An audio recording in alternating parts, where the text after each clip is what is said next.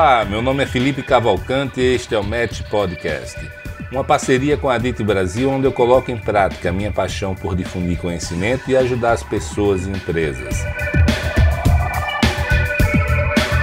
Aqui você vai encontrar informações sobre gestão, desenvolvimento pessoal e o melhor dos mercados imobiliário e turístico do Brasil.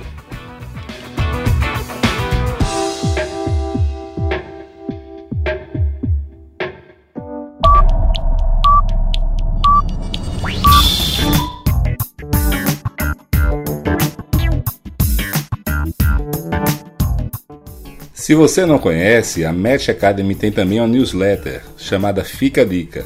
Ela é semanal e toda segunda-feira nós divulgamos com bastante informação útil, dicas de livros, podcasts, filmes, séries, vídeos, citações, playlists e um texto que eu faço para vocês com muito carinho. Então acesse o site www.matx.com.br e cadastre-se para receber semanalmente a newsletter Fica a Dica.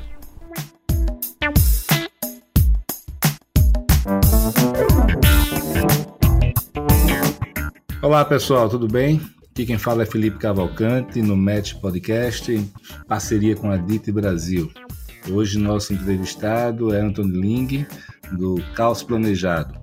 Anthony tem feito um belíssimo trabalho de difusão aí das melhores práticas e do bom urbanismo, tem causado um grande impacto nesse, no, no, urbanismo brasileiro, uma visão diferenciada e moderna.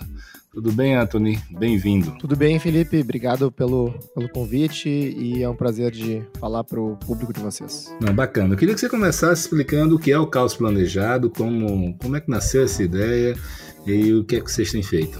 Bom, o Caos Planejado hoje é um site, é principalmente um site né, uh, de urbanismo, onde a gente convida colaboradores, uh, eu inclusive, né, a escrever artigos sobre cidade. Né? A gente abrange temas como moradia, mobilidade urbana, uh, habitação formal e informal, planejamento urbano, história das cidades. Né?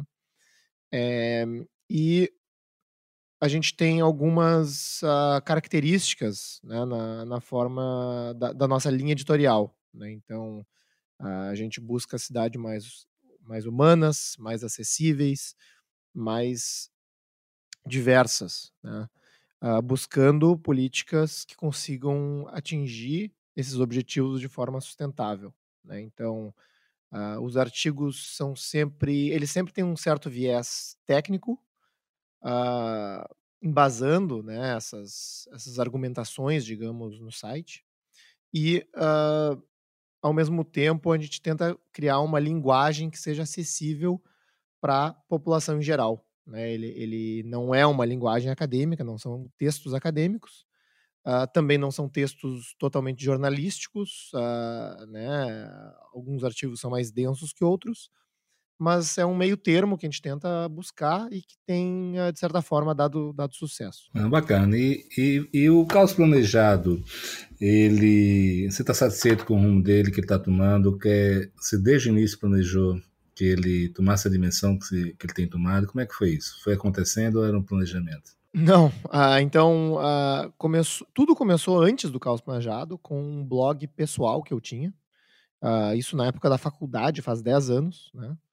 Uh, onde eu escrevia artigos relacionados ao urbanismo, tentando, digamos, responder uma, uma pergunta pessoal que eu tinha em relação ao urbanismo. Né? Fazia uma pesquisa, né? escrevia um texto, publicava.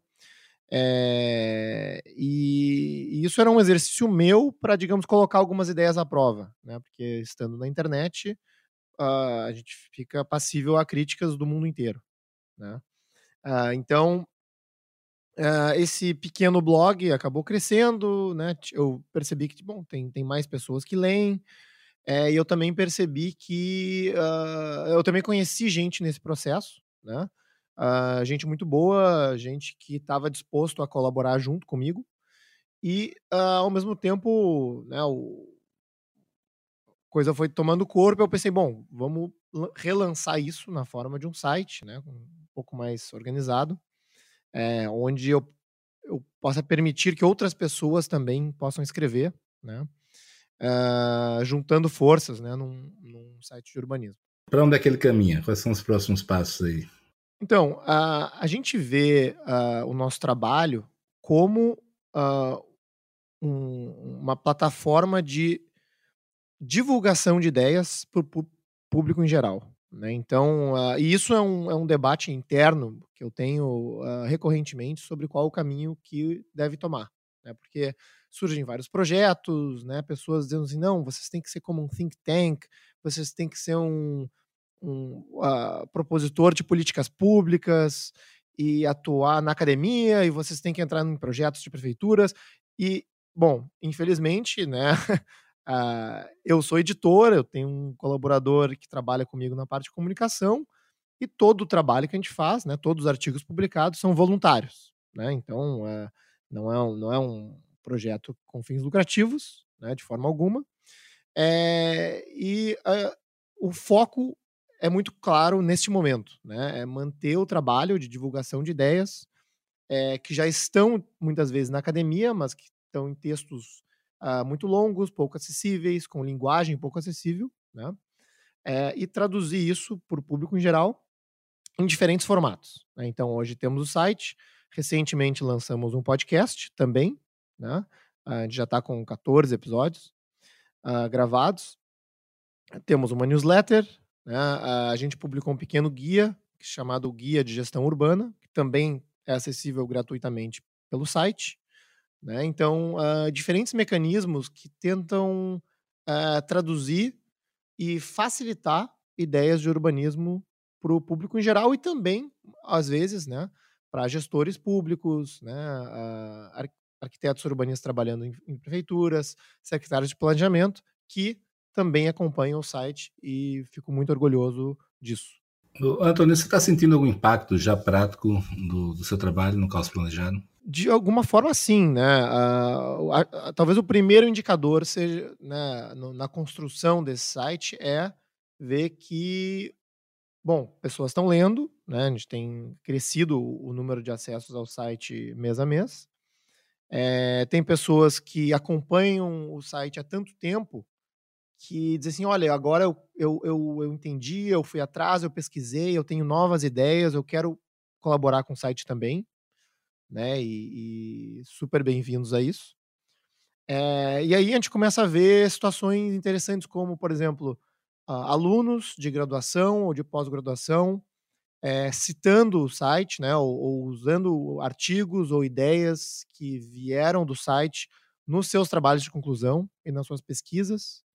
Né? A gente vê uh, técnicos de prefeituras, uh, secretários de planejamento entrando em contato querendo referências, né, uh, citando artigos. A gente vê vereadores né, em discussões sobre planos diretores em grandes cidades, né, em Porto Alegre, em Belo Horizonte, São Paulo, é, citando artigos do site, usando isso como esse, esse, conteúdo, né, como forma de, de, ampliar o debate em relação à cidade. Então, uh, esse é o resultado que a gente gostaria e que a gente tem visto. Né? A gente espera muito que isso continue acontecendo e continue crescendo. Bom, bacana. E você, Anthony, continua atuando né, no urbanismo, na arquitetura, ou está focado somente no site hoje? Então, atualmente só no site, né, uh, que não é, digamos, o meu trabalho, não é o meu emprego, né, eu tenho um emprego uh, com outros, outros negócios, né, e, e o trabalho de caos planejado é a minha forma de retribuir para a sociedade, né, é um, é um projeto que digamos, só tem despesa, né? Não, não tem, eu conheço é... bem do que você está falando, viu? é, e, mas é uma coisa que me dá muito prazer, né? E, e como eu comentei aqui, uh, o retorno que a gente tem visto né, na disseminação dessas ideias uh, mostra que o trabalho vale a pena. Ah, bacana. Antônio, vamos começar aqui falando um pouquinho das cidades, né? Cidades que durante muitos anos foram vilãs, né? E do desenvolvimento sustentável, hoje parece que estão começando a virar heroínas, né? A gente tem visto um movimento nesse sentido. Queria saber tua opinião sobre isso. É, é eu sou um grande, grande fã das cidades, né? Uh, e o que você falou tem uh, total respaldo assim no, no, histórico do pensamento, né? Quando as, quando as, as grandes cidades começaram a surgir com alta velocidade e em alta quantidade, né, na Revolução Industrial, uh, no mundo inteiro, né, o pensamento era justamente esse, né, que a, a cidade é algo ruim, a urbanização é algo ruim, né, uh, os nossos planos urbanísticos têm que frear o desenvolvimento da cidade, tem que espalhar as construções no território, uh, não se deve permitir o adensamento populacional, né? Uh, tem muita gente que ainda acredita isso, né? Que, os, que as, as, as, São Paulo, né? Muitas vezes, ah, São Paulo está muito grande, não pode mais crescer, né? Mas a realidade é que cidades têm muitos ganhos de escala, né? Tanto ganhos de escala econômicos,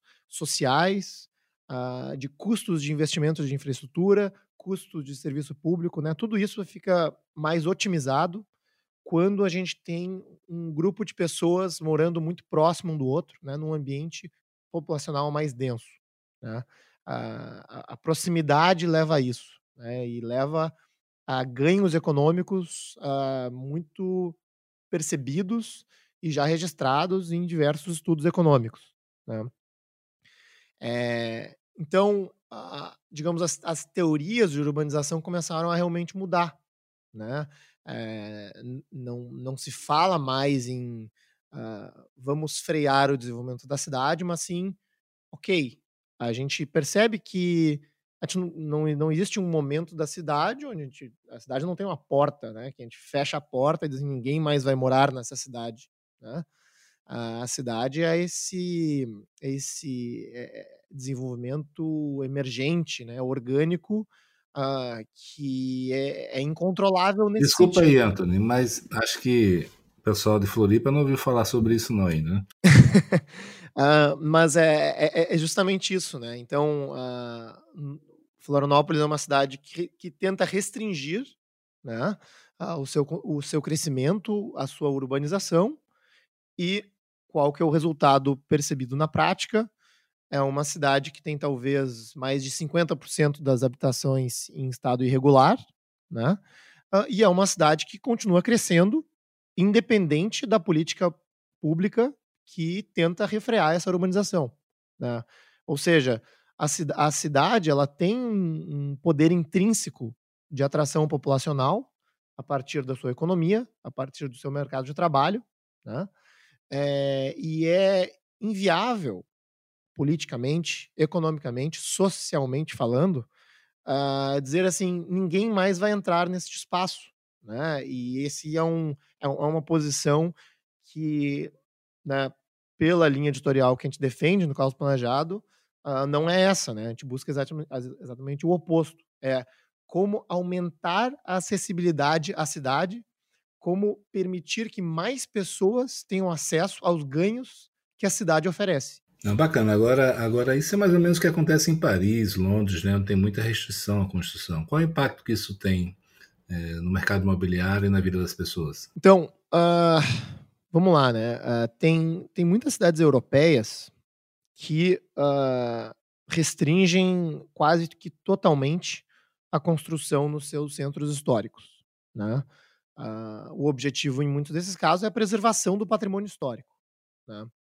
Uh, e isso, nestas cidades, tem uma série de consequências. Né? Primeiro é a, a restrição da oferta de moradia, né? ou seja, uh, por mais que se tenha em Paris uma, uma oferta de moradia muito densa né? e, e de um aproveitamento do uso do solo relativamente alto, né? as pessoas veem assim Paris, uma cidade com construções baixas, mas deve-se lembrar que a, os edifícios têm uma taxa de ocupação do solo muito alta, né? Uh, e índice de aproveitamento aí que facilmente passam quatro vezes a área do terreno, que é considerado alto para as cidades brasileiras. Né? É, então esse, esse seria um dos primeiros efeitos, né? E junto a isso, né, com esta preservação histórica e investimento público alto né, na, na preservação do patrimônio, se incentiva o turismo, né? se incentiva a, a atração de pessoas de fora daquela cidade para o fim exclusivo de ver aquelas construções que foram preservadas. Né? E isso, nessas cidades europeias, levou né, a, a uma série de fatores uh, ruins que colocaram as cidades hoje em crise. Uh, uma crise habitacional, porque não só a oferta não pode ser expandida, como parte dessa oferta uh, construída é usada para turismo, né, o que diminui ainda mais a oferta para moradia, e preços de moradia que não param de crescer. Né? Então, grande parte dos protestos hoje nas cidades europeias são uh, referentes ao custo de moradia que estão atrelados a urbanismo. Né? Então, é interessante assim como o urbanismo permeia né, as grandes questões de muitas cidades. Uh, vindo para o Brasil, né, uh, o Brasil, embora as nossas cidades não tenham assim essa, essa preservação histórica tão radical quanto as cidades europeias, é, sim, né, em, em, principalmente nas capitais, nas grandes capitais, se vê uma, uma vontade né, da, do poder público e, inclusive, de boa parte da população de restringir o adensamento, principalmente nas áreas de maior demanda por uso do solo. Né? Então, nas áreas mais centrais, nas áreas mais nobres da cidade, as pessoas falam assim: não, aqui eu não quero mais ninguém. Né? Uh, e isso, como a gente uh, relata e descreve né, no Caos Planejado, trazendo né, de estudos acadêmicos que uh, normalmente econômicos, né, que analisam a economia urbana, implicam em aumento do custo de moradia, né, e nisso né, as pessoas começam a, a, habitar mais longe desses centros, né? É evidente que uma pessoa que moraria numa região central não vai é, para a periferia, mas é um efeito em cascata, né, onde todos os cidadãos, uh, sendo restritos pelas regras que proíbem a moradia nas áreas centrais, vão sendo cada vez mais né, uh, levados a buscar um, uma unidade mais distante né, uh, do centro. então a gente não tem assim um efeito radical como as cidades europeias, mas a gente tem esse espalhamento, né, ou espraiamento urbano, com periferias que, na maioria das vezes, uh, mal seguem né, o que o plano determina, o que o plano gostaria, né, porque o plano ele, ele não consegue ter esse controle num cenário tão abrangente e tão extenso né, de ocupação territorial. Então, o que a gente vê em periferias de cidades como São Paulo, Rio de Janeiro, Belo Horizonte, né, nas grandes metrópoles brasileiras, uh, são loteamentos né, ou, ou, bairros inteiros com construções que, assim, tal, é, é, possível que exista ali um. Né, é possível não, existe né, um, um, leis que regem uh, taxa de ocupação do solo, índice de aproveitamento, uso, né? Uh, tipo de construção, mas nada disso é respeitado. Né? Ah, e essas peri periferias, muitas vezes, são ainda mais densas que as regiões centrais, onde, digamos, esses planos ah, são mais formalizados. Né? Como se diz no Brasil, ali a lei não pega, né? ou ali não, pegou. Ah, e, na verdade, tudo isso está interligado, né? porque a gente tem planos diretores que, para as regiões centrais, temos leis que não refletem né, a demanda uh, para ocupar terrenos naquelas áreas centrais, pessoas começam a ir para as periferias, que também né, uh, uh, ocupam áreas com regras que não refletem né, o que as pessoas precisam ou gostariam para aquele determinado terreno ou região. Né? Então, Uh, a gente tem um planejamento que eu, gosto de dizer que é um planejamento que acabou focando muito no lote privado e pouco no espaço público. É então, aí, nossas tá legislações. Tá é muito bacana que eu, que eu, nos Estados Unidos, eu, eu, uma vez, conversando com alguns urbanistas de lá, eles falando exatamente dessa, desse dilema entre espaço privado e público, né? Por exemplo, como a gente tem espaços públicos maravilhosos na Europa e os espaços privados lá são muito ruins, né? Aquelas casinhas, os apartamentos pequenos, etc. Especialmente no centro, né, histórico. E quando vai para os Estados Unidos, com o espraiamento deles, é exatamente o contrário. Espaços públicos horríveis, com espaços privados é, fantásticos, né? É, isso aí mostra um pouco também de que o urbanismo ele não, não tem sido valorizado, seja nos Estados Unidos, seja no Brasil. É, uh, eu acho que são visões diferentes de urbanismo, né?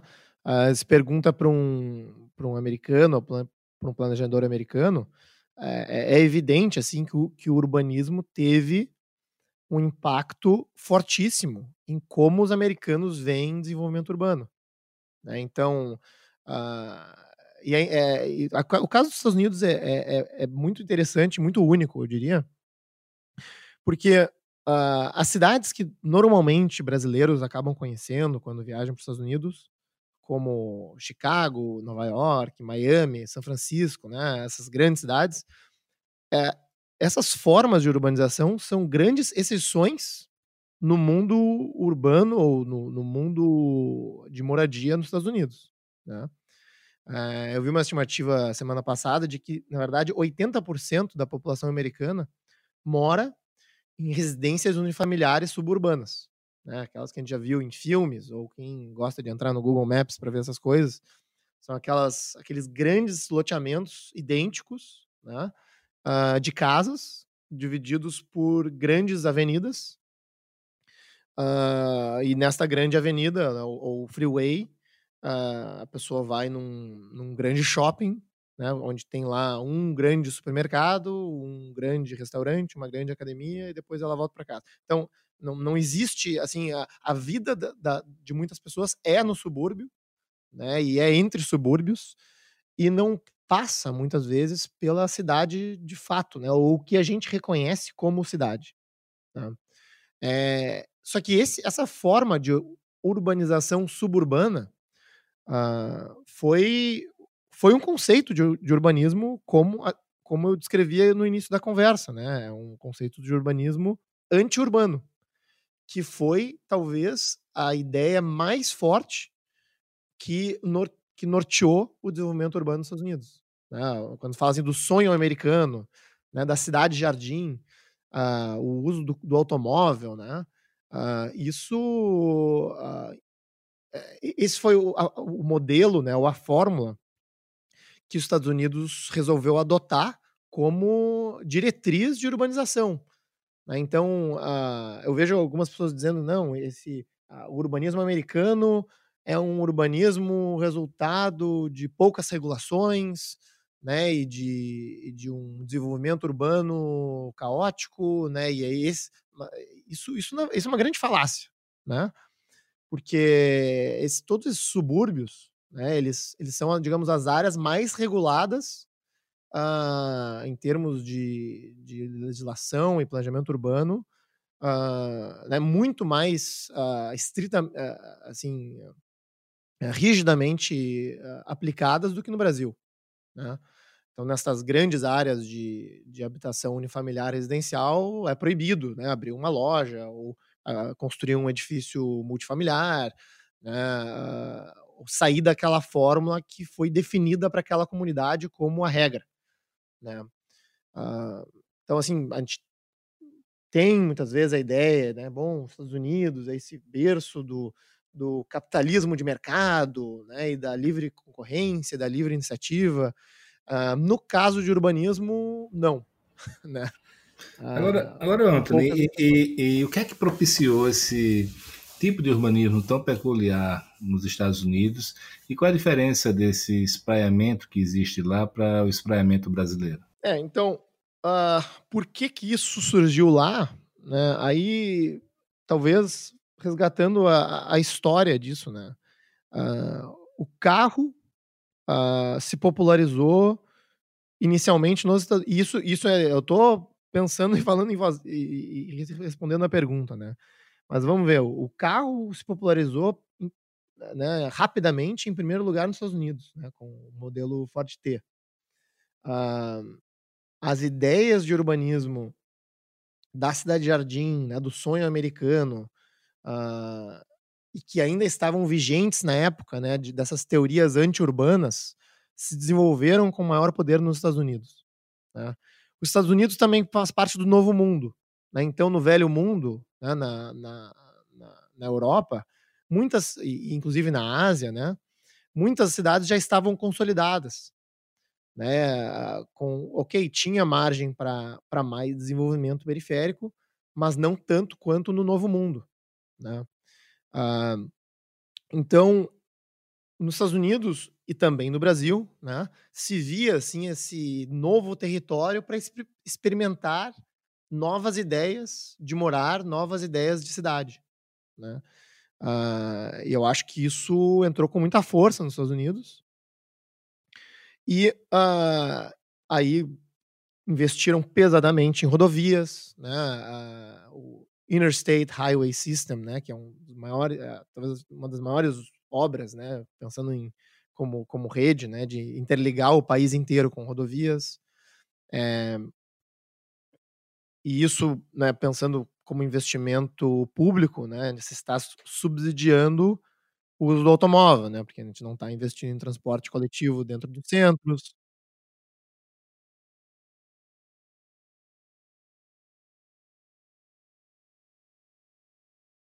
É um, é um preço baixo, né? Eles têm energia baixa nos Estados Unidos, né? Eles têm acesso à energia uh, e petróleo né, muito abundante, que, é, que, que torna isso muito baixo é, as, as, grandes indústrias automobilísticas, né, as primeiras grandes indústrias automobilísticas foram nos Estados Unidos.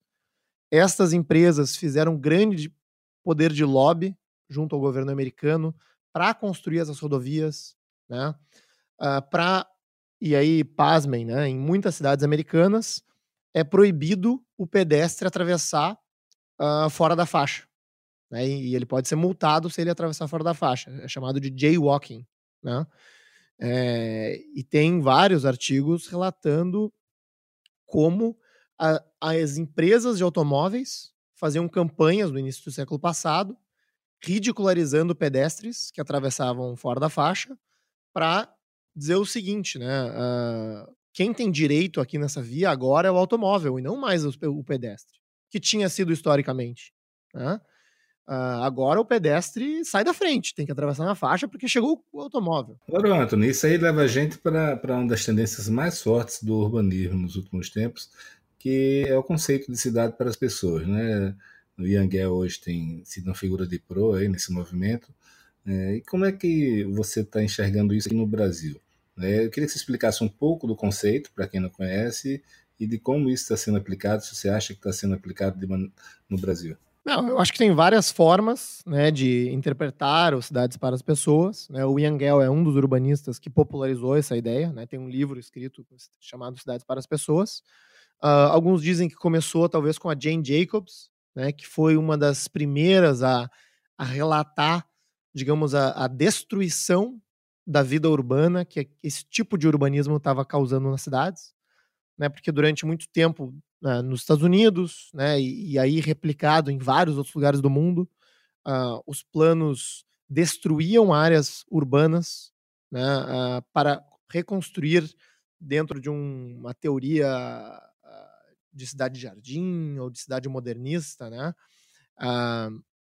então, o, esse conceito de cidades para as pessoas tenta talvez resgatar aquelas qualidades dessas cidades antigas né, que se desenvolveram, de certa forma, ah, mais espontaneamente, né, pensando aí nos, em centros históricos no Brasil, né, centro do Rio de Janeiro, centro de São Paulo, centro de Porto Alegre, Salvador, uh, vai lá para a Europa, né, tem os centros históricos da cidade de Paris, né, de, da, das cidades italianas, de Londres, né, esses, esses centros, uh, por mais que eles tenham sido preservados como casca histórica, né, uh, sua, os seus espaços privados não foram desenhados. Uh, tinha lá um, às vezes um traçado viário, às vezes nem isso, né? Às vezes a via era a resultante do espaço entre constru construções privadas. E o, o, que se fazia no lote era o, que aquele incorporador, né, o que aquele proprietário desejava naquele momento. Normalmente com uma alta ocupação do solo, com o comércio no térreo, porque aquilo era o que fazia sentido, né, ocupando o terreno inteiro. E esse formato, né, uh, por incrível que pareça, sem muita assim determinação né, de cima para baixo, gerava um resultado muito interessante né, em termos de vida urbana, né? Pessoas caminhando na rua, comércio de rua, pessoas interagindo umas com as outras nas ruas, é, ruas não tão largas, não tão rápidas, né, que não foram feitas para o automóvel, mas sim para pessoas, né, por isso o termo cidades para as pessoas. É, e as cidades brasileiras, né, a gente pode ver que, que elas foram se transformando ao longo do tempo em cidades menos para, para as pessoas. Né? Se a gente vê o que aconteceu, tal, talvez aí a partir da década de 60 em diante, né, até muito recentemente, que se fez foi grandes avenidas, né, viadutos, túneis, né, uh, projetos urbanos, né, o que a gente chama de escala monumental, né, e não em escala humana. Uh, pensa na cidade de Brasília, né? Uma cidade onde o urbanista desenha olhando por um papel, né? E não do ponto de vista de alguém que é um pedestre, né? Ou que é alguém que caminha na cidade. E esse urbanismo para as pessoas, ou cidades para as pessoas, tenta resgatar uh, essa vida urbana, né? E essa, essa essas características, uh, de, né? Hum, diferentes, ou, ou que já, já, tivemos talvez no passado. O que, que constitui uma cidade para as pessoas? é, um, é um conceito. Então, eu estou tentando descrever um conceito abrangente pela dificuldade de descrever numa palavra só. Tá? Uh, então, vou dar um exemplo de mobilidade urbana. Tá? Por muito tempo, as secretarias de transporte pensavam mobilidade urbana em termos de fluxo de trânsito viário. Né? O que é o fluxo de trânsito viário? É o fluxo de carros. Né?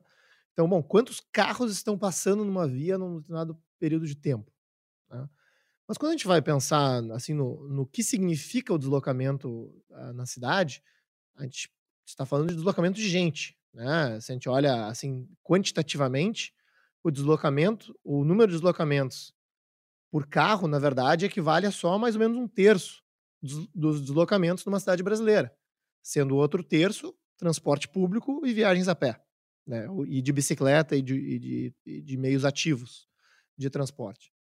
Então, desse ponto de vista, né, o planejamento de transporte estava desconsiderando o deslocamento de pessoas, de cidades para pessoas, e pensando em automóveis.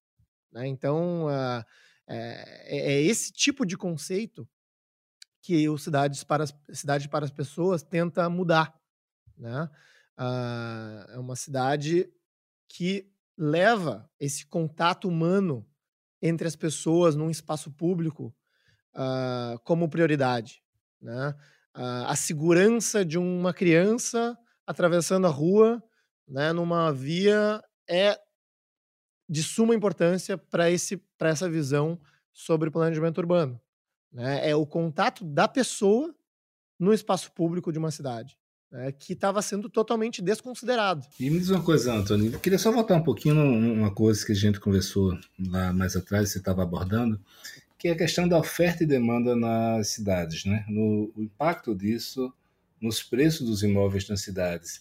É, essa é uma lei que ela é esquecida pelos planejadores urbanos? É, eu não sei se é esquecida ou se ela não é, porque na verdade ela não é ensinada. Né? No, no, no meu, uh, na minha formação como urbanista, né? Uh, e na formação de muitos urbanistas pelo Brasil, a parte econômica do urbanismo é desconsiderada né, uh, e, e, e, não, e não estudada. Né? Então, uh, esse é um lado do urbanismo que uh, a gente quis trazer para dentro dos nossos artigos do Caos Planejado, por ser uma força, né, uma força que ela, digamos, ela existe, né? Não há como um urbanista dizer assim, não, a, as forças de mercado, né, a oferta e demanda, uh, a gente vai desconsiderar isso no nosso plano, uh, porque a gente tem uma visão diferente da cidade. Né? Isso, isso, uh, isso vai contra a natureza da cidade né? E contra a natureza da economia da cidade. Então, sim, né, a, a, oferta e demanda que determina no final do dia preços, né? Uh, é uma lei econômica que a cidade não foge à regra, né?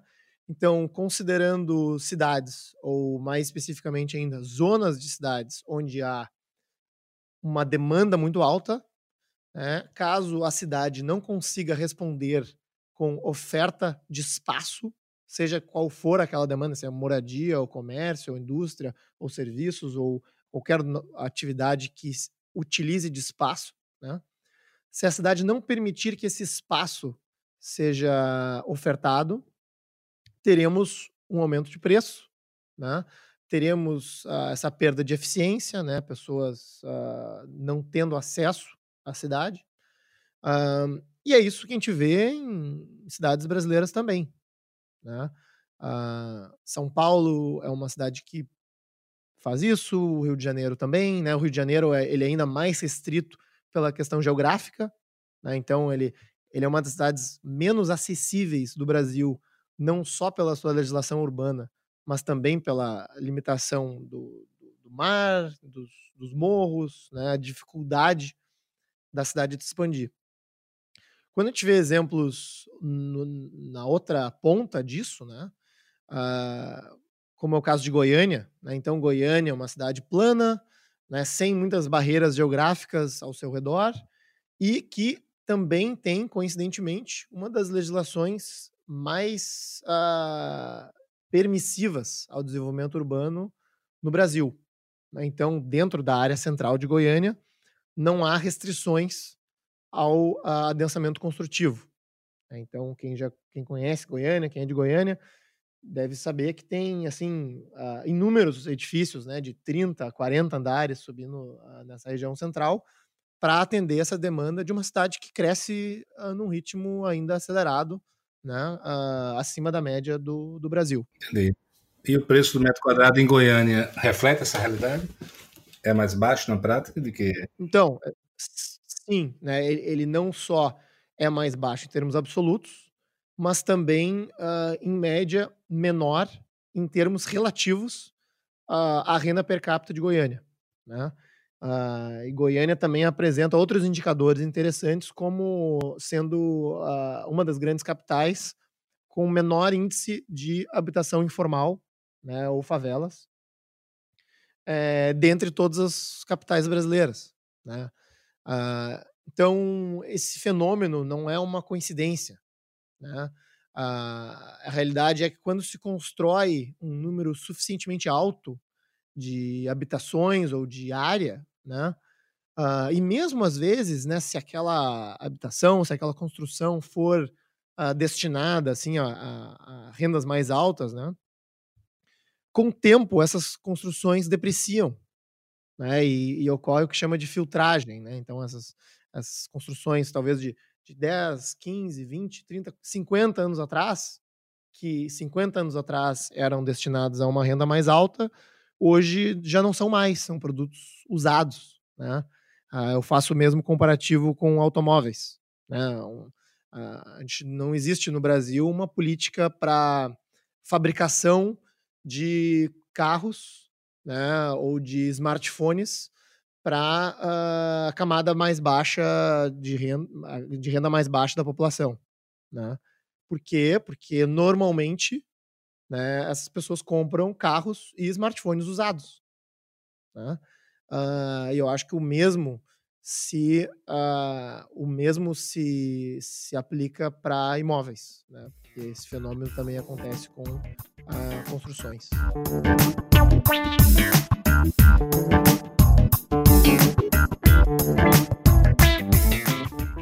Se você não conhece, a Match Academy tem também uma newsletter chamada Fica a Dica ela é semanal e toda segunda-feira nós divulgamos com bastante informação útil, dicas de livros, podcasts, filmes, séries, vídeos, citações, playlists e um texto que eu faço para vocês com muito carinho.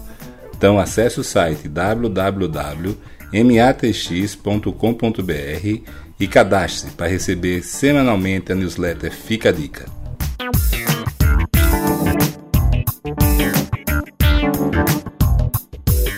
Agora, eu queria entrar também no tema polêmico aí, né? Que é a questão do adensamento, da altura. Toda vez que a gente vai para um plano diretor, para uma discussão com a academia, é sempre muito combatido o adensamento, né? Bem como ah, muitas pessoas acreditam que o adensamento é sinônimo de altura de prédio. Né? Me dá a tua opinião sobre isso aí. É.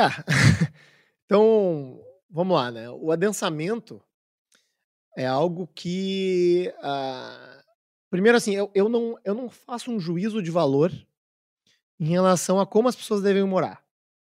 Né? Se ah, eu, eu prefiro morar numa área menos densa, mais densa, acho que isso, uh, isso deve ser do, do, direito de cada um decidir sobre isso.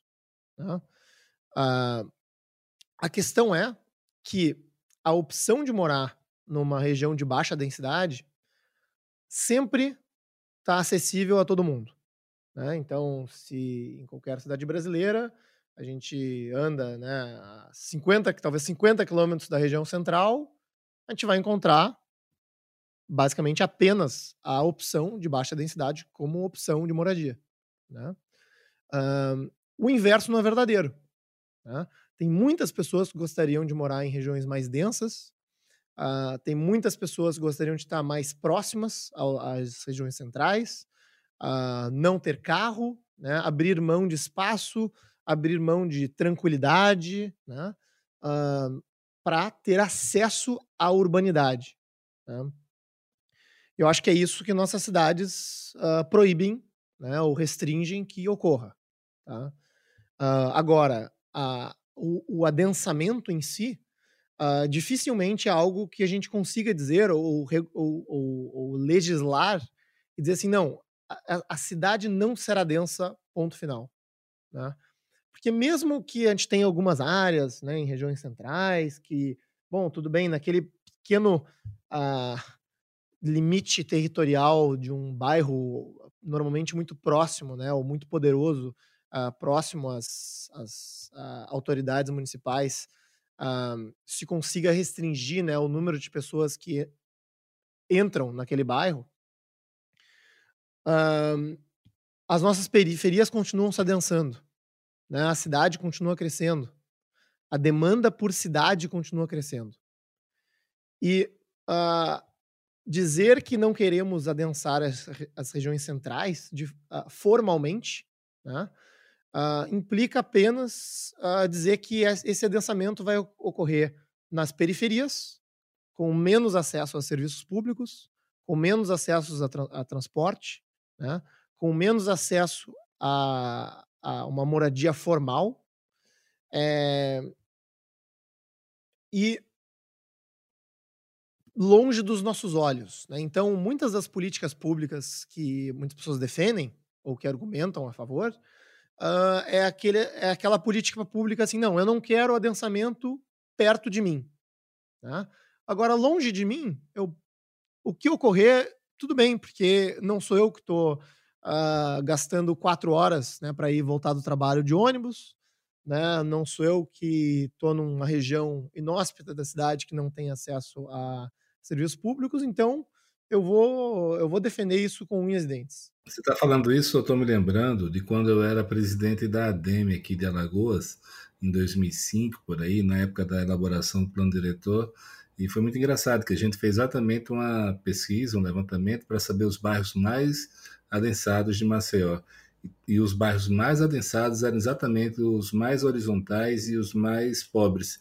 Né? E contra toda a percepção que havia, inclusive da academia e, da, e do, dos órgãos públicos, de que seriam os bairros nobres, né, que tinham sido verticalizados. Exatamente, né? Então, a, a, a gente tem uma verticalização no Brasil, uh, ou, ou, em muitas cidades brasileiras, né? Porto Alegre é um caso extremo até, uh, onde a verticalização não produz, não produz adensamento. Né? E, e isso é um fenômeno contraditório para muitas pessoas, porque se vê um prédio alto e pensa assim, não, mas como é que tem um prédio alto e menos gente morando do que num monte de casas, né? Então, bom, aqui em Porto Alegre, por exemplo, a gente tem prédios né, uh, com um índice de aproveitamento do terreno muito baixo. Né? O máximo em Porto Alegre é 2,4, se não me engano. Uh, então, se constrói um prédio alto, mas por exemplo, né, é, é obrigado a deixar um, uma ampla área vazia né, de recuos, né, os afastamentos, de fundo, frente e lateral, né, onde é uma grande área condominial. Né. Ah, então, esta área não está sendo utilizada. Né, se a gente for lá para uma cidade europeia ou asiática, ou para uma cidade como Nova York, né, ou mesmo nos nossos centros históricos, isso não ocorre. Né. Depois, o que acontece? Né? São unidades grandes dentro desses prédios, com poucas pessoas morando dentro. Muitas vezes, né? São ah, prédios ah, de rendas mais altas, com famílias menores, né? Ah, então, o número de pessoas morando naquele edifício, em muitas ocasiões, é menor, e às vezes muito menor, do que uma ocupação horizontal, informal, de uma vila ou de uma favela, né? onde não há recuos laterais, né? não, é, não há área livre de terreno, é, e onde há muitas vezes a coabitação, né? mais de uma família morando numa mesma residência, e muitas vezes famílias com maior número de pessoas morando naquela residência. É, então, uh, o que ocorre é justamente o que você observou em Alagoas. Né? Uh, é Alagoas? É isso, né. Então, ah, prédios altos em regiões centrais e periferias, né, horizontais, mas mais densas que as regiões centrais. Comparando aqui, né, esse excesso de regulação, essa essa essa regulação do do adensamento, né, da oferta e demanda, né, a comparação do que você falou aí sobre Goiânia, né, onde tem um preço de metro quadrado baixo e pouca é, informalidade, com o que aconteceu no Rio de Janeiro, o que aconteceu em Brasília, né? Cidades hoje que, que acabaram crescendo, independente da vontade do planejador. Exatamente. Né? E aí, uh, muitas vezes, uh, se confunde né, o que a gente uh, descreve no caos planejado, e assim, não, mas então o caos planejado fala que não precisa, então, de urbanista, não precisa de fazer nada e que tudo vai se resolver. Não, né? não, não, não defendemos isso, né?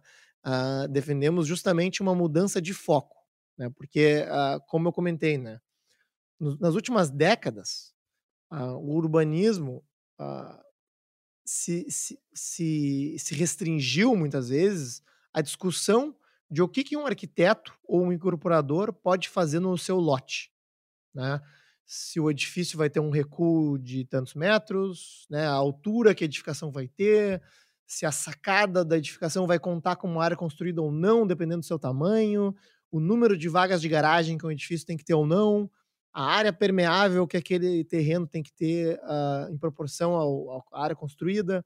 Então, uh, primeiro que muitas pessoas não sabem disso. Né? As pessoas acham que os incorporadores fazem o que querem, mas não. Né? Existe um, uma, um enorme corpo de regras que se deve construir para fazer um prédio, e essas regras basicamente resultam né, muitas vezes no, na construção final, né, cada vez menos, né, o, na verdade, é, existe uma liberdade de se decidir o que vai construir num lote. Né. Em contrapartida, o que, que a gente vê no espaço público? A gente vê um espaço público tomado por automóveis, com calçadas esquecidas, mal cuidadas, esburacadas. Né? A gente vê poucas, pouca vegetação em área pública, a gente vê sujeira, né, lixo jogado nas, nas vias, uh, pouca iluminação pública, né? Uh, a gente vê pouca infraestrutura pública de drenagem, né? a drenagem é repassada ou exigida do incorporador privado, ao invés de ser considerado uma, uma medida pública de infraestrutura urbana. A gente vê serviços de transporte públicos precários, com pouco investimento em transporte de massa. Né? Uh, a gente vê uma restrição a, a, empreendedores né, que querem oferecer serviços de transporte alternativo, usando vans ou coisa do tipo, né, restringindo ainda mais o acesso a, a transporte coletivo. É... Então, a gente começa a falar sobre todas essas questões, né? Pensa, bom, mas isso é, é, é, é isso que deveria ser o papel do urbanista, né?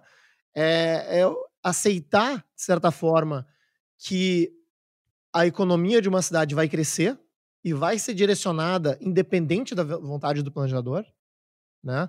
Uh, eu vejo alguns urbanistas dizendo assim: não, mas a gente construiu infraestrutura em tal região da cidade e agora as pessoas, né, ou o mercado não querem ocupar aquela área. Bom, então, na verdade, o que se fez foi uma previsão errada de onde a infraestrutura deveria ser construída. Né? Não, a infraestrutura deve ser construída onde as pessoas querem ir e não onde elas não querem ir. Né?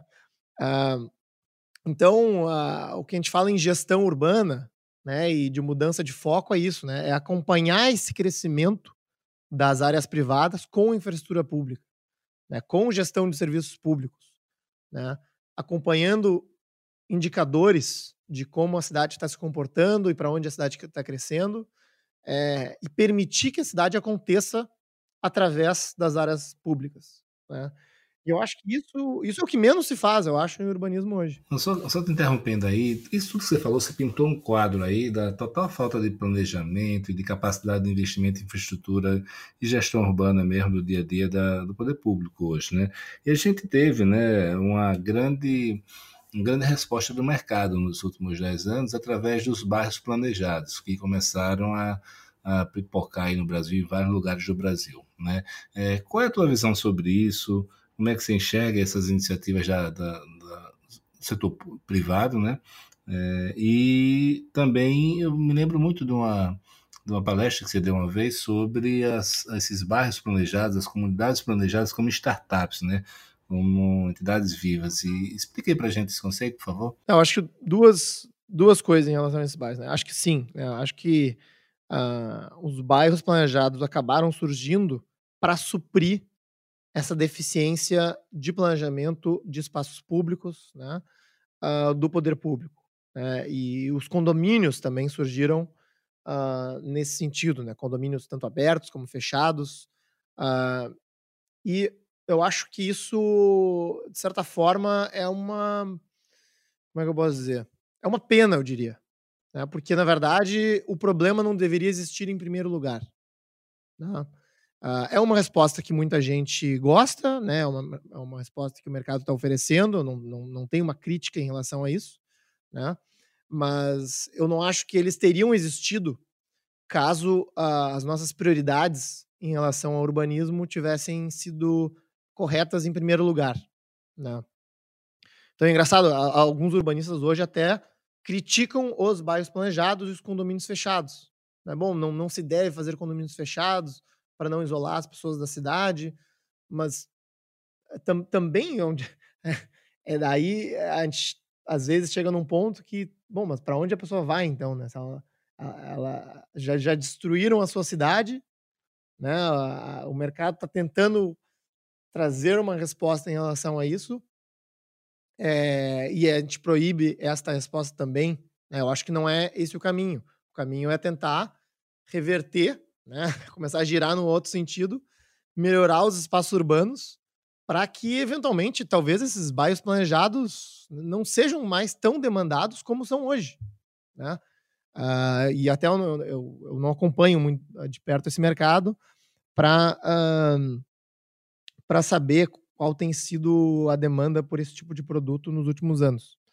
Uh, o que eu ouvi até que deu uma caída, né? A Alphaville, na verdade, não, não é... na verdade, tudo caiu né, nos últimos 4, 5, 6 anos aí.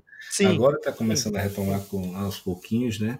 Mas, mas as pessoas, de maneira geral, vêm com bons olhos, né? Porque realmente tem tudo aquilo que falta hoje na cidade, né? Caótica. Você tem, você tem um planejamento, você tem, tem segurança, você tem um bom paisagismo, ou seja, as coisas funcionam, né? E, claro, e aí claro, o, claro. o ao falar disso, eu queria te perguntar uma coisa. É, esses bairros geralmente eles dizem, olha, eles planejam o futuro em 30, 40, 50, 100 anos, né? É, você acha isso possível? Não, não, não, acho. Não acho possível. Assim, uh, na verdade, assim, maioria dos, a grande maioria dos projetos que eu vejo uh, descritos como bairros planejados, eles na verdade não, eles não são bem bairros, né? Eles são empreendimentos imobiliários completos. Né? Vocês entregam um edifício, né? uma área pública e, né? e, e é como se fosse um produto finalizado. Né? A ideia por trás de muitos desses projetos é de que não mude. Né? E, inclusive, muitas pessoas buscam esses lugares por essa, digamos, certeza né, de, de, o que, que vai acontecer. Subúrbios americanos ali, né? Aquela rigidez de, de planejamento. Isso. É, é, extremamente rígido, né? Uh, isso pode gerar um conforto à primeira vista, né? Mas pode gerar muitos problemas no futuro. Né? Uh, o que, que eu quero dizer com isso? Porque quando se faz um projeto, principalmente um projeto em, em grande escala, né? A gente não sabe tudo que vai acontecer daqui a 30, 40, 50 anos, né? Uh, inclusive, eu acho que não adianta uh, fazer, digamos, ah, um grande master plan, né, com todas as edificações, todos os usos de um bairro que vai daqui a 40 anos se materializar. Isso é um absurdo, né? Porque, digamos, o, o a área alocada para cada função, para cada atividade, né, a demanda por cada área, por cada função vai mudar. Né? O, o tipo de unidade que as pessoas querem comprar vai mudar. Tipo de transporte que as pessoas vão querer usar vai mudar. Né? É, então, qualquer projeto que se uh, que, que, que tem essa, essa, essa ambição né, de dar uma resposta fim uh, para sua forma construída, ele já está, para mim, fadado ao fracasso né? Porque uh, eu gosto de dizer e repito sempre que a cidade não tem um fim, ela é um processo. Né? Se a gente está falando em um bairro, se a gente está falando em uma, numa cidade, a, a, a, a prerrogativa inicial para a gente considerar isso uma cidade ou um bairro é de que ele vai mudar, e de que ele vai evoluir e se transformar. Né? Uh, tem uma frase do, de um economista chamado Sandy Ikeda, Sanford Ikeda, uh, que é mais ou menos assim, né? Que a, quanto mais próximo a gente tem a, a imagem uh, de um espaço construído, menos provável é que isso que você está imaginando é uma cidade, né? É, na verdade, a gente não está olhando para uma cidade, a gente está pensando, a gente está olhando para um empreendimento imobiliário, a gente está pensando num, digamos, num parque temático como uma Disneylândia, né? Que não, a gente tem uma visão muito clara de o que é aquilo num determinado espaço de tempo. Né? Uh, uma cidade não é isso. Né? Um, uh, no momento que a gente tem atividades que estão mudando, pessoas que estão entrando na, na cidade, pessoas nascendo, crescendo, mudando de emprego, mudando de atividade econômica, criando empresas, criando formas de transporte, né? Não há como o espaço construído não mudar para atender essas novas demandas. Então é isso, né? A cidade, cidade evolui e se o empreendimento busca ser um bairro ou ser uma cidade, ele deve mudar é também. É bacana. Dentro disso que a cidade muda, né, as pessoas mudam também, né, dentro da cidade, de cidade para cidade. E aí vem à tona mais uma grande polêmica, né, que é a gentrificação. É, me fala a tua visão sobre isso. Vamos lá. Então, a gentrificação, uh, cada, assim, eu já vi várias tentativas de definir o que, que é. Então, uh, é, eu acho importante definir o que é antes de, uh, antes de entrar mais a fundo. Né? Então, para mim, ou para essa discussão, eu considero a gentrificação um processo de substituição de moradores mais pobres por moradores mais ricos numa determinada área específica da cidade. Tá? Uh, eu já vi algumas pessoas dizerem que, por exemplo, a remoção de favelas é gentrificação. Não, eu acho que não. Né? Para mim, remoção de favelas é remoção de favelas. Né? É, um, é um processo uh, com uma ordem específica, com uma autoridade por trás que manda uh, executar uma determinada ação. Né? A gentrificação, para mim, ela ocorre de uma forma quase que espontânea numa determinada região da cidade, por qualquer que seja a característica uh, acontecendo naquele local né, uma mudança da atividade econômica, uma repentina atratividade uh, daquela região da cidade, né, um crescimento da cidade para uma determinada zona que de repente torna aquela região mais atrativa. Então, para mim é isso, tá? É... De forma geral, se a gente parar para pensar, né, uh, a gentrificação não deveria ser vista como uma coisa ruim, né? Porque a gente vê, bom, tem uma região da cidade que não, né, que era mais pobre, que está enriquecendo com o tempo, né? Uh, não, não necessariamente ela deve ser vista como uma coisa ruim. O lado ruim, que normalmente é apontado, é que é, quando ocorre esta substituição de moradores, né, uh, estes moradores que antes moravam nessa região da cidade não têm para onde ir. Né, eles são, digamos, uh, usando uma palavra forte aqui, uh, expulsos da sua comunidade. Tá? Essa é a grande crítica. expulsos ou ele aproveita uma vantagem de, da valorização dos seus imóveis e, e, tem o que no mercado financeiro seria chamado de um evento de liquidez. É, ser expulso é uma então, coisa, optar por sair é tô, é outra. Né? Agora, é, o que eu acabei de fazer é descrever a crítica em relação à gentrificação. Né? Então, uh, o, que, que, pode, o que, que pode acontecer? Né? É, pode acontecer várias, porque na verdade a gentrificação ela olha para um fenômeno que ocorre na escala de um bairro que pode refletir ou não problemas ou benefícios da cidade como um todo, tá? Uh, que eu quero dizer com isso, né? Como eu expliquei antes, né, tem outras regiões da cidade que desvalorizam com o tempo. Né? A região central de muitas cidades brasileiras desvalorizou com o tempo.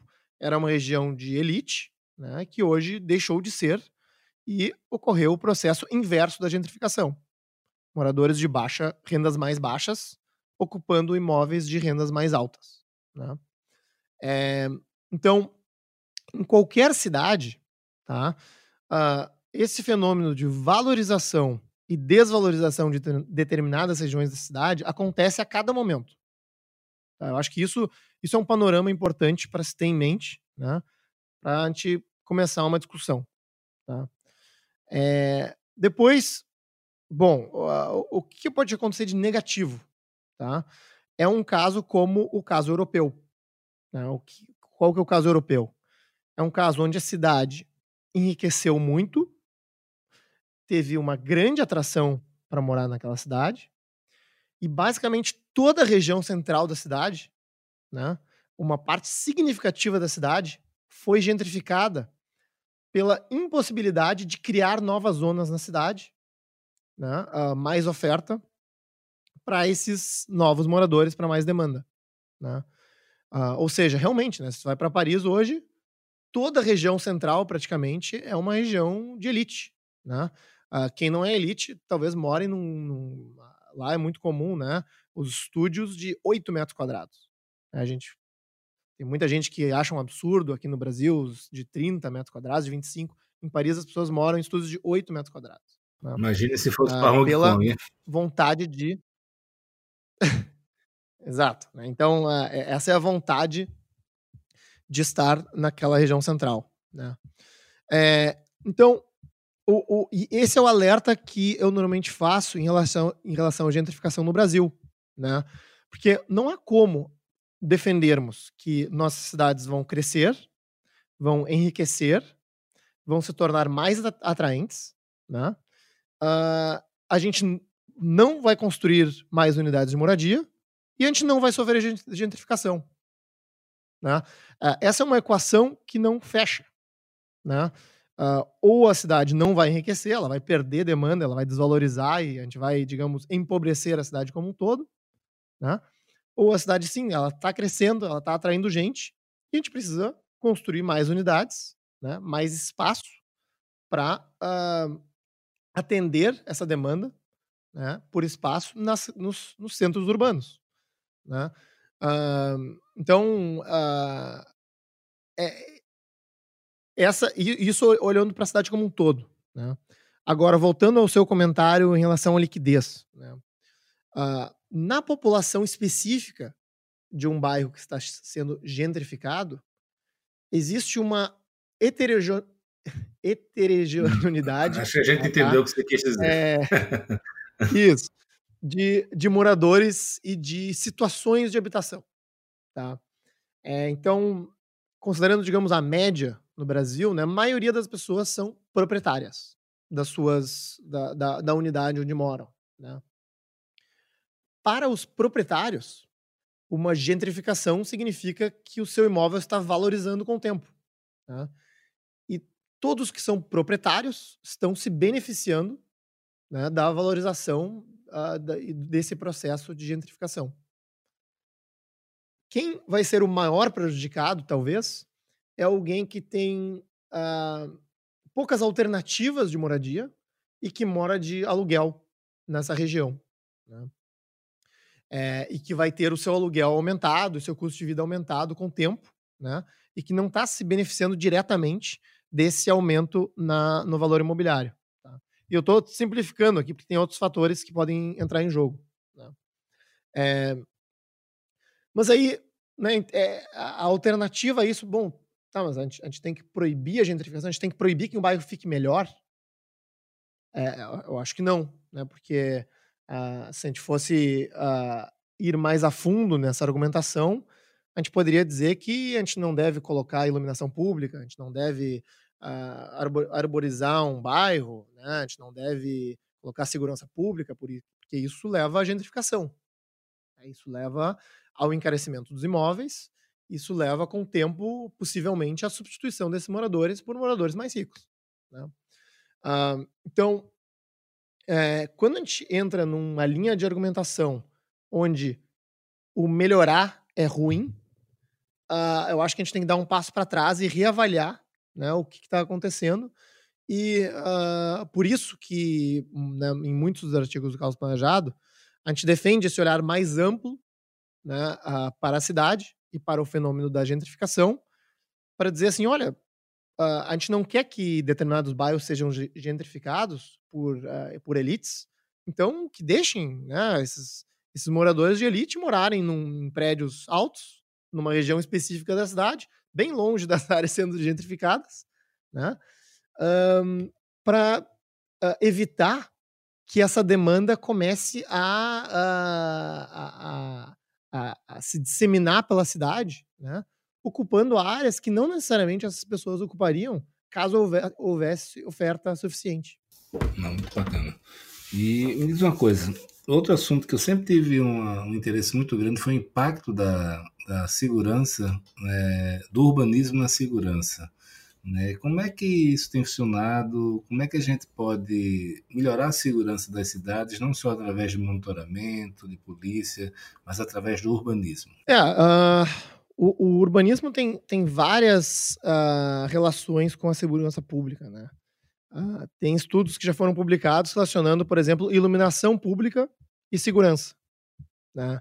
Então, pensando numa, numa praça, por exemplo, né? Uh, eu defendo muito mais a manutenção regular e a iluminação de uma determinada praça do que um cercamento de uma praça, né? Que é, que é um assunto que se discute, por exemplo, aqui em Porto Alegre. Né?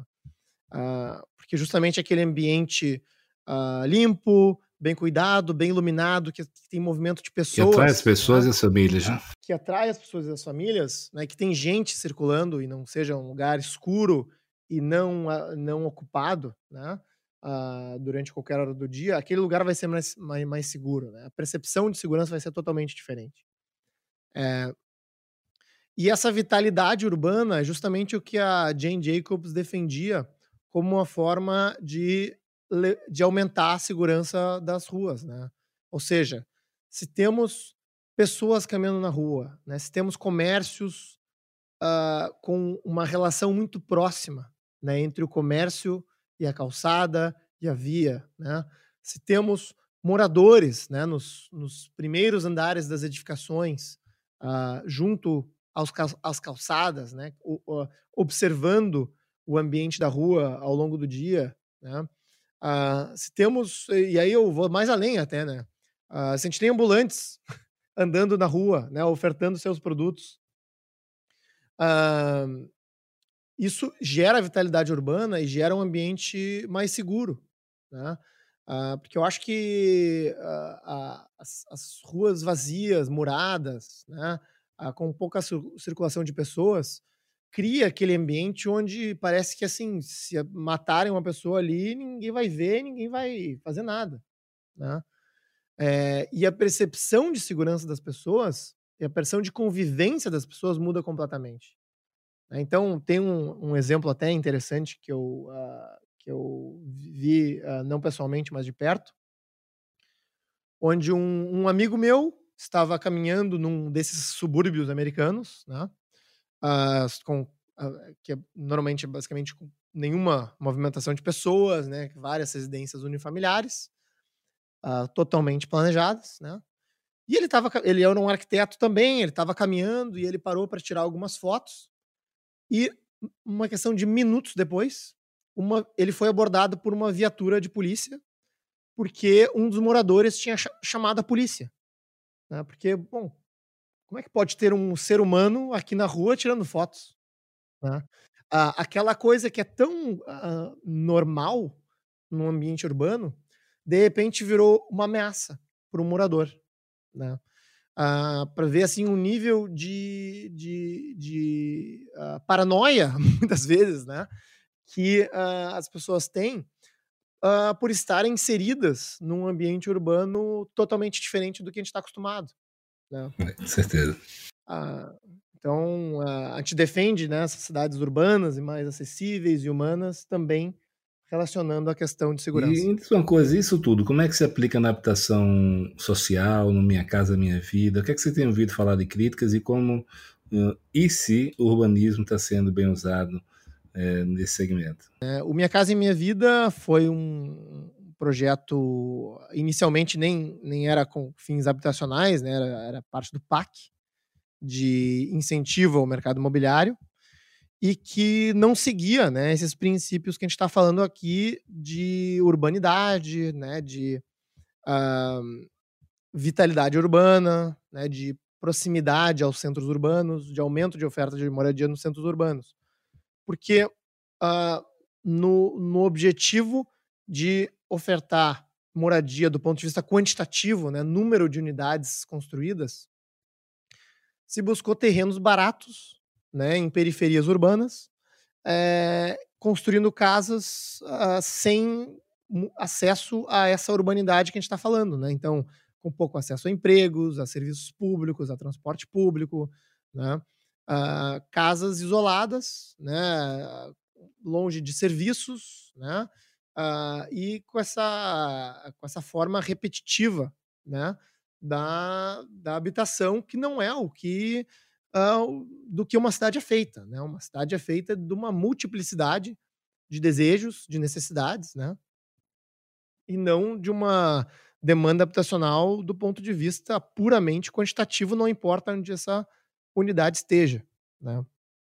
Então, até uma, tem um artigo que eu escrevi algum tempo atrás, que é, inclusive, o título do artigo é algo no sentido de uh, parem de construir casas para resolver o, pro o problema da moradia. Né? Porque, na verdade, assim, a gente não tem um grande déficit de casas. A gente tem um déficit de apartamentos. Porque uh, o, o, grande déficit habitacional é nos centros urbanos, né? é nas regiões mais demandadas, né? mais adensadas, né? onde, onde as pessoas mais querem estar, né? onde, onde o preço da moradia é mais alto. Né? É, e onde o preço da moradia é mais alto, a gente multiplica aquele terreno em vários terrenos ao construir em altura. Né? E otimizar aquele uso do solo. É, então, uh, via de regra, né, uh, eu defendo um, um, amplo aumento da oferta habitacional. Na verdade, não, é, seria nem um amplo aumento da oferta habitacional, seria uma ampla eliminação das restrições ao aumento da oferta habitacional que existem hoje nas cidades, né? de forma a gente equilibrar essa balança entre oferta e demanda, trazendo as pessoas mais para essas regiões centrais, né, criando ganhos de escala, otimizando os serviços públicos e, inclusive, captando mais recursos né, dessas novas construções. Pode ser via outorga onerosa é, ou, ou, ou, impostos municipais para investir em infraestrutura nessas regiões. Né? Ah, e aí, entrando um pouco, um pouco mais detalhes, né? Também não adianta determinar uma outorga onerosa que ninguém esteja disposto a pagar, né, que não dê retorno ao, ao investidor e que não concretize aquele aumento de adensamento num centro urbano. Porque senão a regra não serviu para nada. Né? Ah, então, a gente também, ah, no, no, guia de gestão urbana, eu sugeri que essa outorga fosse, inclusive, precificada pelo mercado, né? criada uma espécie de bolsa de CEPAC, é, para que a prefeitura possa gradualmente aumentar esse potencial construtivo na cidade uh, e talvez de indefinidamente ao longo do tempo. Né? Uh, então, sim, né, a, gente, a gente precisa uh, construir mais espaço para abrigar as pessoas que querem acesso à cidade. Né? não devemos ver esse adensamento como algo ruim, porque a alternativa, né, na realidade, não é o não adensamento. Né? a alternativa é que esse adensamento vai ocorrer em áreas precárias, em áreas periféricas, né? em áreas onde. Oi? E de maneira informal, exato, né?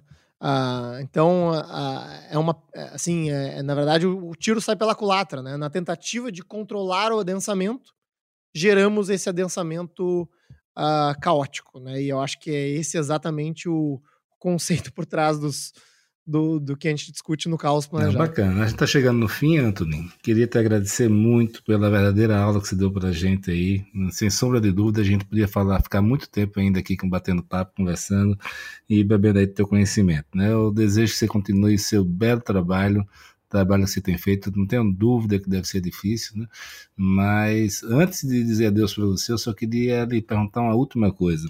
Quando a gente quiser olhar para o que está sendo feito de bem feito, né, em termos de gestão urbana no Brasil, é, para onde a gente deve olhar? Quais cidades hoje no Brasil são benchmarks? Olha, eu acho que cada cada cidade tem uh, seus seus méritos, né? É, é, eu acho às vezes difícil olhar assim. Às vezes me perguntam, né? Qual que é o plano perfeito, né? Ou a cidade modelo, né? É, eu não, eu tenho dificuldade de, de ver isso, né? Eu acho que algumas cidades fizeram movimentos em direções muito boas em cada área, né? Ah, vamos lá, a cidade de São Paulo fez um movimento muito interessante, né? No sentido de redesenhar o seu plano diretor de forma a aproximar né, as densidades permitidas ao que seria né, uma ocupação uh, talvez menos, inclusive menos planejada, né, um maior adensamento ao longo dos eixos de transporte, né, permitir maior adensamento uh, em, em, nessas regiões da cidade e não ver a, a densidade como algo sempre ruim. Né?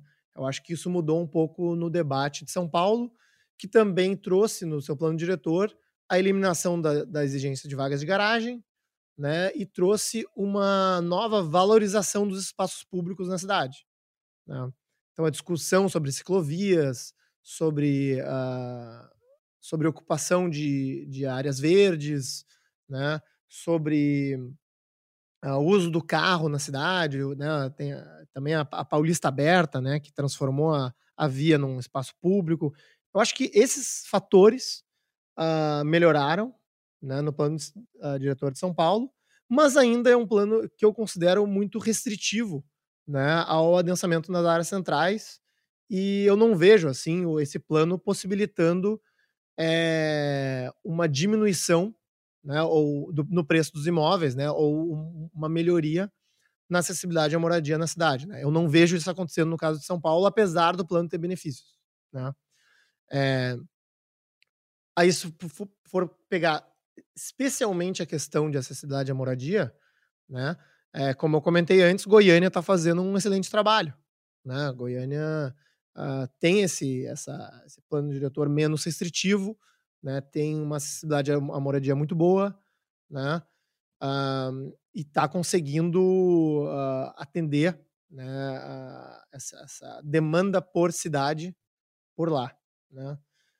Eu, eu, tive no, no podcast do, do Caos Planejado uma conversa muito boa com a Águeda Muniz, que é, é secretária de Planejamento de Fortaleza, é, me parece que né, tem vários pontos positivos do, do, da agenda que ela tem uh, uh, colocado à frente na gestão urbana da cidade, né? regularização de negócios uh, que não conseguiam alvará porque estavam em áreas residenciais. Ela dá um exemplo né, de uma fábrica de polpa de sucos, né, que é uma atividade não poluente, né, de baixo impacto, mas que não era permitida pela, né, pela essa, essa regulação excessiva né, sobre uh, o território da cidade. Né? E, e, eles têm trabalhado no sentido de facilitar, né? conseguir um alvará, né? regularizar esses, esses pequenos empreendedores, né? de trazer essas pessoas para a cidade formal, né? que eu acho uh, uma iniciativa muito boa. É muito bacana. Também tenho acompanhado o trabalho dela lá e é um bom trabalho. É, tem, então tem exemplos, eu, eu diria assim, específicos né, em cada cidade, que eu acho que são, são interessantes de apontar.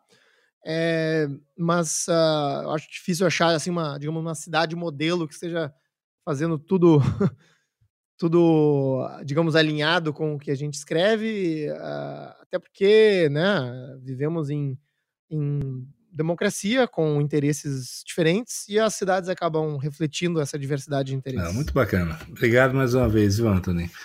Obrigado e espero realmente, como já disse, que você continue esse belo trabalho que você está fazendo. Obrigado pelo convite, Felipe. Pode ter certeza que a gente vai continuar ainda por muito tempo.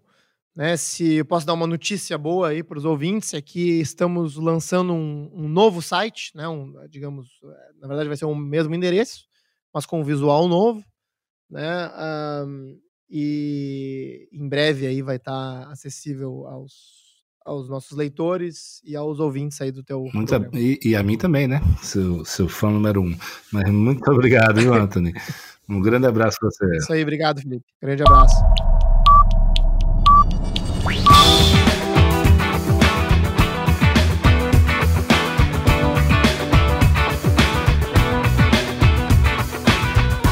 Este é o Match Podcast uma parceria com a Dito Brasil, onde eu coloco em prática a minha paixão por difundir conhecimento e ajudar as pessoas e empresas.